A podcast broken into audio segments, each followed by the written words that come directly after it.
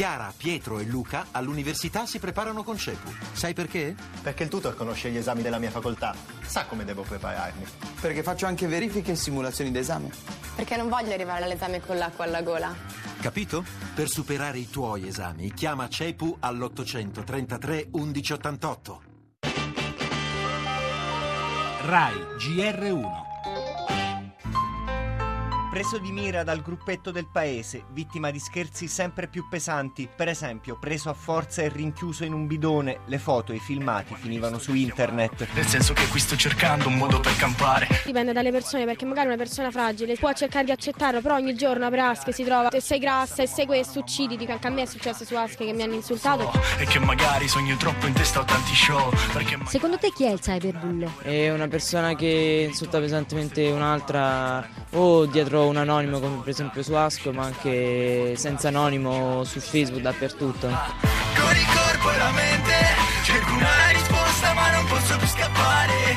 Anche chi bullizza talvolta è una vittima perché non si rende neanche conto di quale danno sta facendo e quali reati gravi sta commettendo. via, via da questo dolore L'uso da parte dei ragazzi dei mezzi di comunicazione e dei social fa sentire le vittime esposte a 360 gradi. strada fra la scuola è bella, oltre un pagella, problemi che pesa molto di più di una carta. Una doppia ferita, quella degli scherzi sadici e quella inferta, pubblicando su Facebook le immagini delle prodezze dei bulli, ha portato un giovane della provincia di Vercelli, 26 anni, alla depressione e alla decisione di togliersi la vita. Le conseguenze del cyberbullismo sono devastanti e riguardano ormai una fascia d'età sempre più ampia.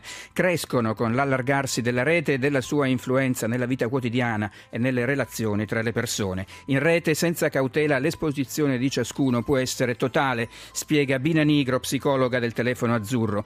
Strumenti nati per promuovere la diffusione delle nostre idee, delle nostre emozioni, nati per esaltare la libertà di espressione, diventano un veicolo della violenza, violenza delle parole e violenza delle immagini. A questa violenza i più esposti sono i più giovani e le persone più sensibili e i danni, come ci ha detto Nunzia Ciardi, dirigente della Polizia Postale, e come la cronaca ci mostra, i danni possono essere gravissimi.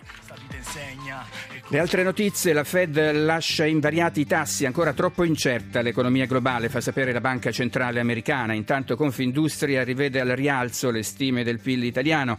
La politica, la riforma del Senato, tiene la maggioranza alla prova del voto, ma è ancora tensione tra Renzi e il Presidente del Senato Grasso. Immigrazione, la Croazia chiude tutti i valichi con la Serbia, siamo al collasso, fanno sapere da Zagabria, resta difficilissima la situazione anche in Grecia, il racconto della nostra inviata. La cronaca, in corso una maxi operazione contro la Camorra a Napoli, una quarantina gli arresti. Lo spettacolo, l'esordio d'eccezione dietro la macchina da presa del ballerino Roberto Bolle con un documentario sulla scala e lo sport con le partite di Europa League.